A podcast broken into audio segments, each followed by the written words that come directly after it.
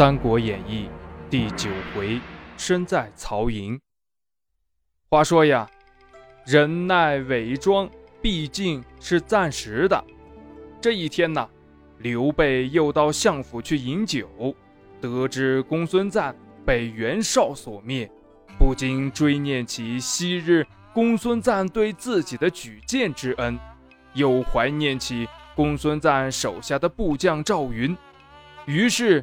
在听说袁术要投奔袁绍的消息之后，立即向曹操提出：袁术投靠袁绍，必从徐州经过，请丞相不妨给我一支人马，我在半路上截杀袁术。曹操呢，不加思考，竟欣然同意了。这刘备就带领着五万兵马离开了许都。急急行进，关羽和张飞不解其意，问刘备何必如此的急慌。这刘备就说呀：“这次请兵出征，实在是一个脱身之计。如今好比鸟出笼，鱼出网，再也不受羁绊了。”几天以后，刘备率军来到了徐州。不久呀，这袁术的先锋纪灵。也领兵到了徐州，刘备让张飞迎战纪灵，刚一交锋，纪灵就被张飞杀落马下。袁术亲自领兵来战，又被刘备兵分三路打得大败。此时，袁术的军队已经丧失了战斗力，一触即溃，毫无斗志。袁术只得领兵退走。想回寿春的老巢，又被群雄攻击，不得已只好停驻江亭。时值酷暑盛夏，又没有粮食，吃惯了美食佳肴的袁术无吃无喝，吐血而死啊！曹操让刘备回来，这刘备留住徐州。曹操密令徐州刺史车胄。杀害刘备，消息又被陈登透露给关羽和张飞。车胄没杀得了刘备，关羽反把车胄给斩杀了。曹操一怒之下要征讨刘备，刘备也知道自己是不能跟曹操抗衡的。为什么打不过人家呀？急忙与陈登商量对策。陈登让刘备求告袁绍。刘备生怕自己因为攻击袁术而袁绍不肯救援，刘备呀，他就害怕，害怕什么？自己打人家袁术了。袁术是谁呀？袁绍的弟弟。你打人家弟弟，那袁绍能来帮你吗？所以呀，这陈登又请徐州名士郑玄给袁绍写信。袁绍呢？竟然答应出兵牵制曹操，向黎阳和官渡方向进军了。曹操不得不分兵两路，一路由刘岱和王忠领兵攻打徐州的刘备，一路由曹仁、于禁和李典等人率军攻打黎阳与官渡方面的袁绍。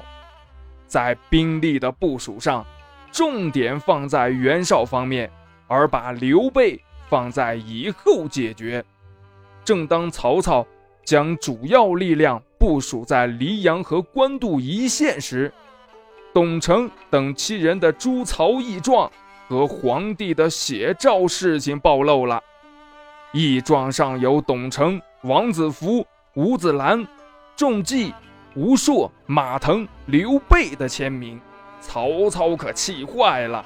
除马腾和刘备不在许都之外，其余五人连同他们的眷属，一个都不留的，全给杀了。太医吉平因受其影响，图谋毒死曹操，也被曹操残杀了。衣带诏和义状的发现，使曹操在对袁绍和刘备的战争重点上发生了急转直下的变化。曹操决定派二十万大军，兵分五路攻取徐州。待解决了刘备的问题之后，再回过头来讨伐袁绍。这消息呀，就传到了徐州。徐州守关孙乾先到下邳报告关羽，再到沛城报告刘备。刘备求援无望，只好趁着曹兵立足未稳，劫袭曹营。不料劫营未成，反被曹军攻取了沛城。刘备和张飞在混乱中失去了联系。张飞西去芒砀山中暂避敌锋。刘备只好投在袁绍的麾下栖身，曹军连战连胜，先后攻下了沛城和徐州，又攻下了下邳。邳城是关羽的驻地，又有刘备的妻室老小在这里，在如何攻取下邳的问题上，曹操和众谋士颇费踌躇。曹操说。我一向敬重关羽的武艺和人品，如能弄到这里来为我所用就好了。还是派个人去劝降他吧。曹将张辽拍手叫好：“我愿意去劝他投降。”众人说：“硬劝不行，要用计谋，先将降兵派进城里，跟我们里应外合。”再引他出城交战，断其后路，使他不得不降。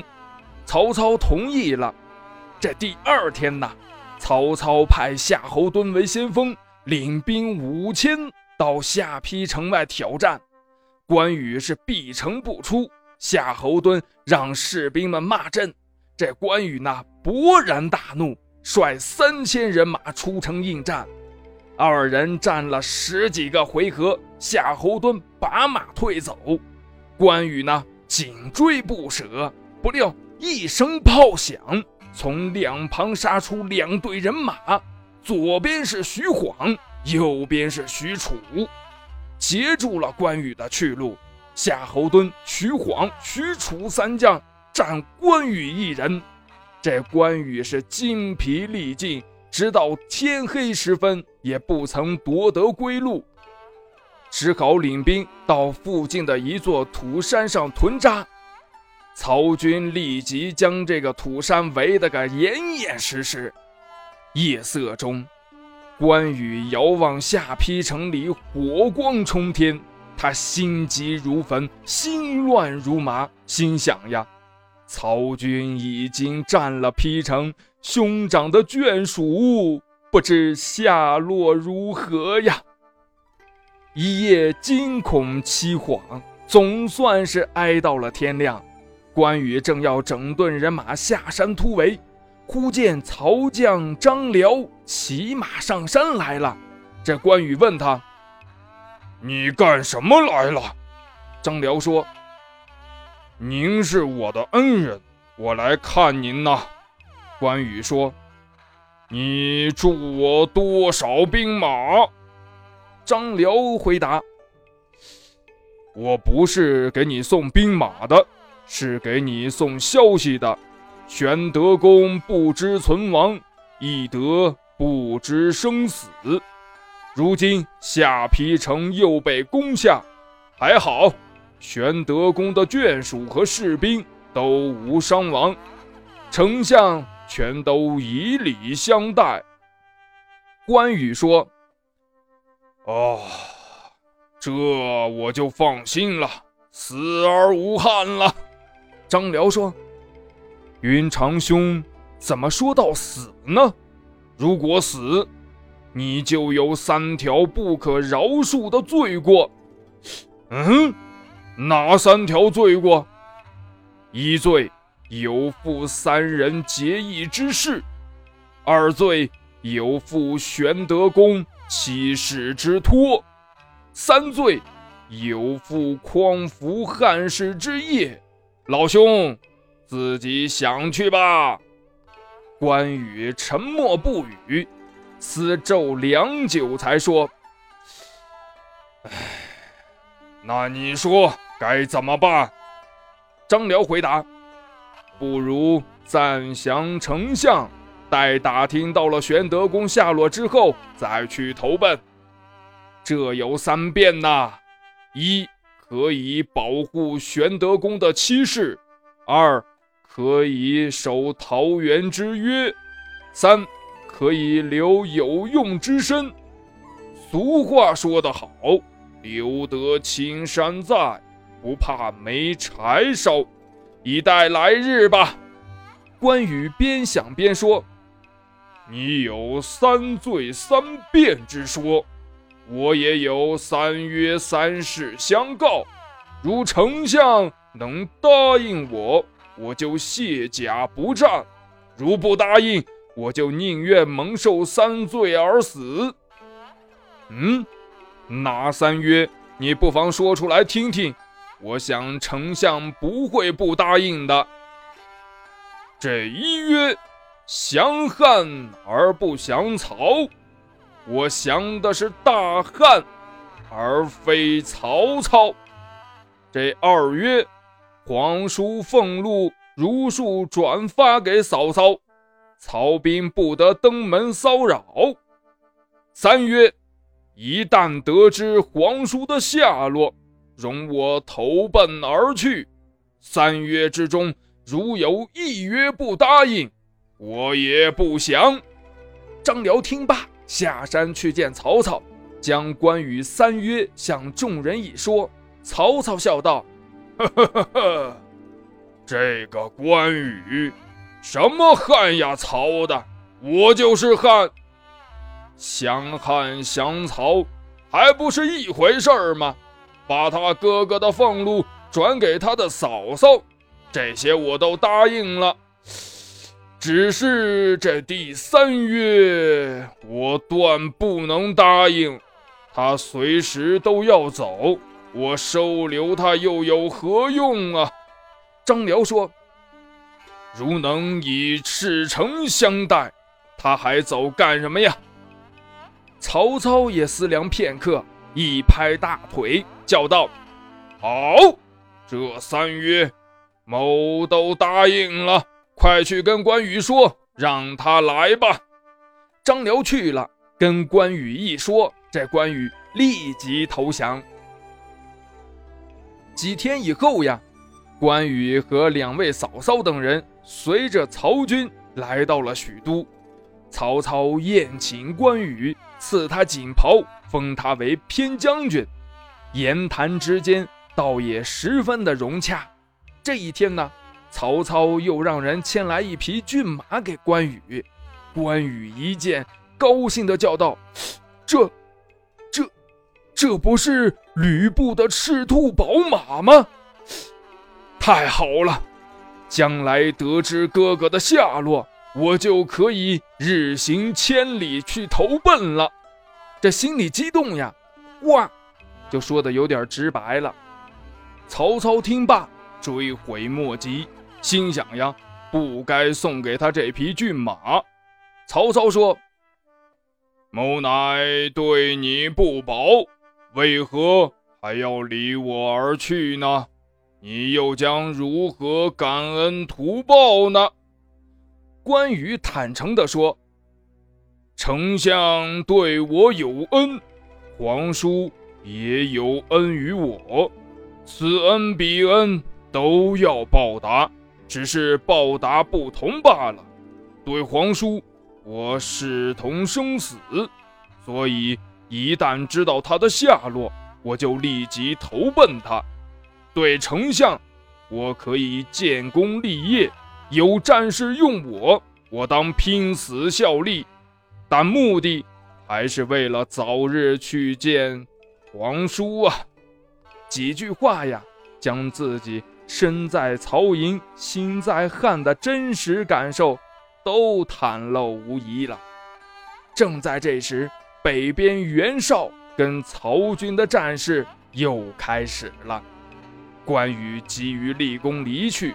曹操不让关羽出战，但派出去的几个将领，却又不是袁绍手下的颜良的对手，不是战死就是战败，急得曹操一时失了主意，没有办法，只好让关羽迎战颜良。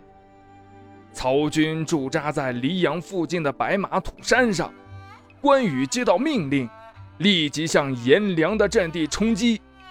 援军见关羽来了，纷纷躲闪，如同拨开浪裂一般。颜良正要上马迎战，却来不及了。关羽手起刀落，割了颜良的首级，然后纵马而回，如入无人之境。援军死伤惨重，损失不小。关羽斩杀颜良的消息传到了袁绍那里，袁绍要杀刘备。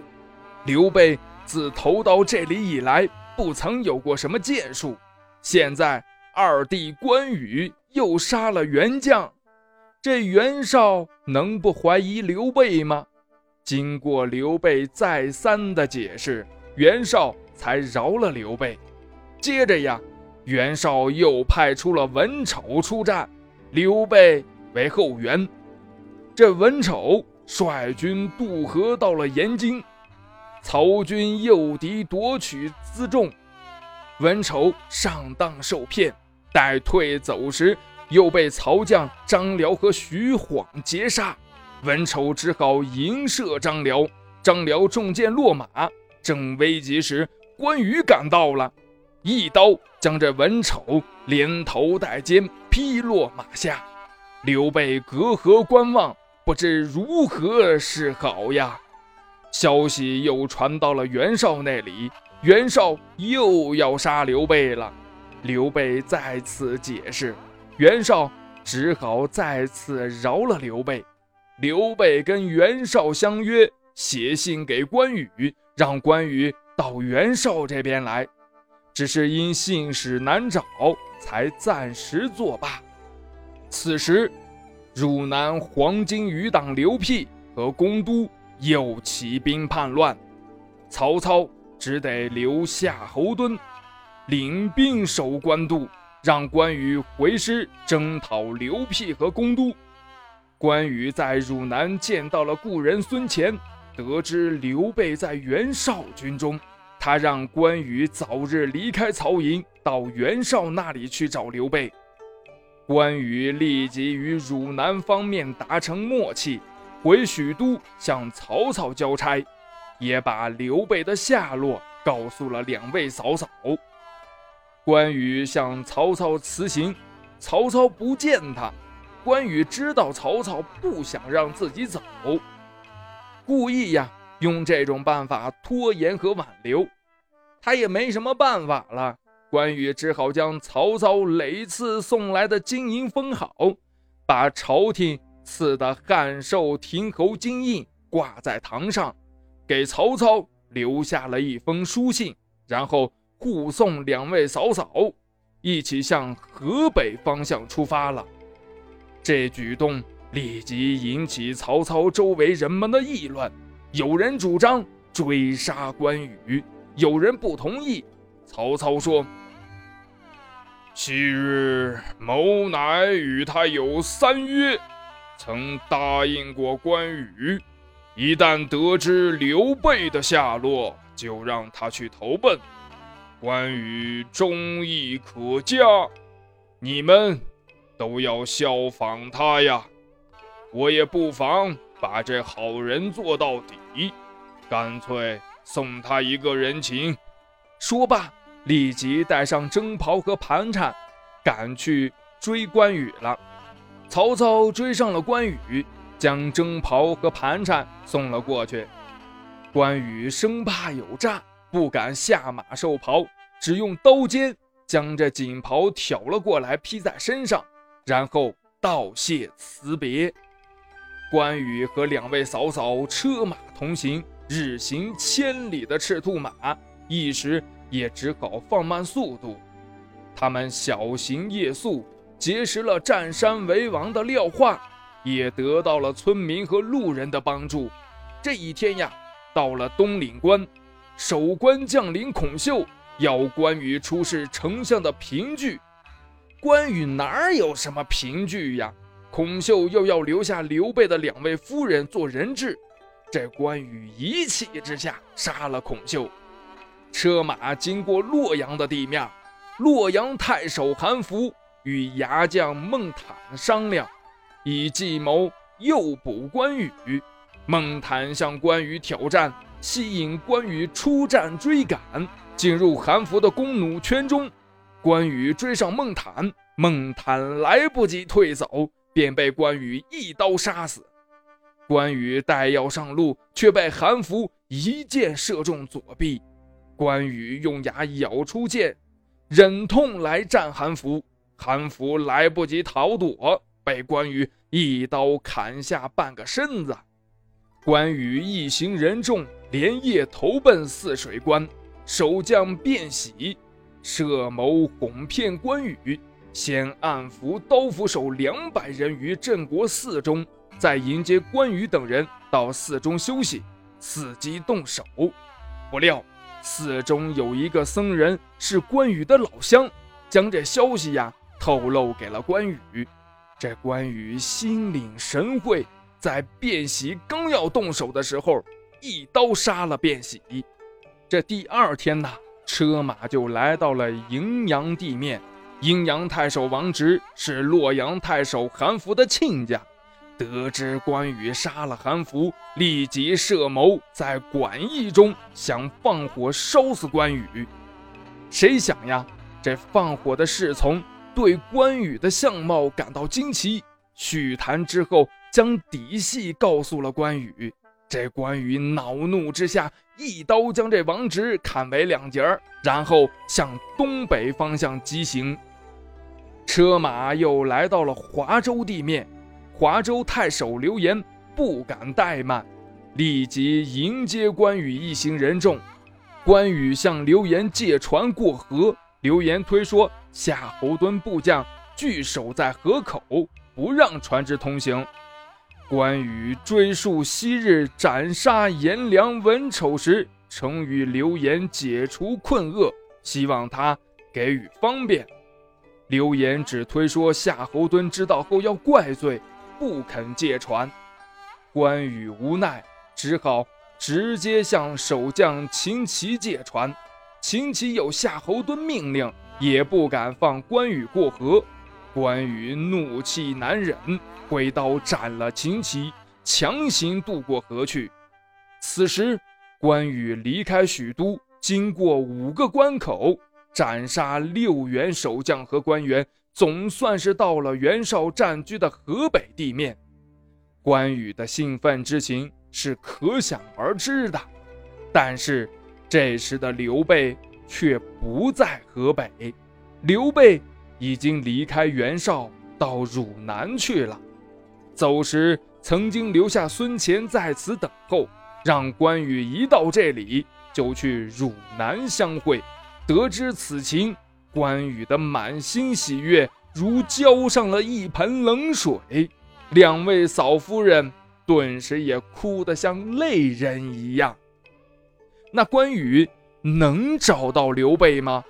欲知后事如何，且听下回分解。听更多好故事，欢迎您下载喜马拉雅，关注金德哥哥。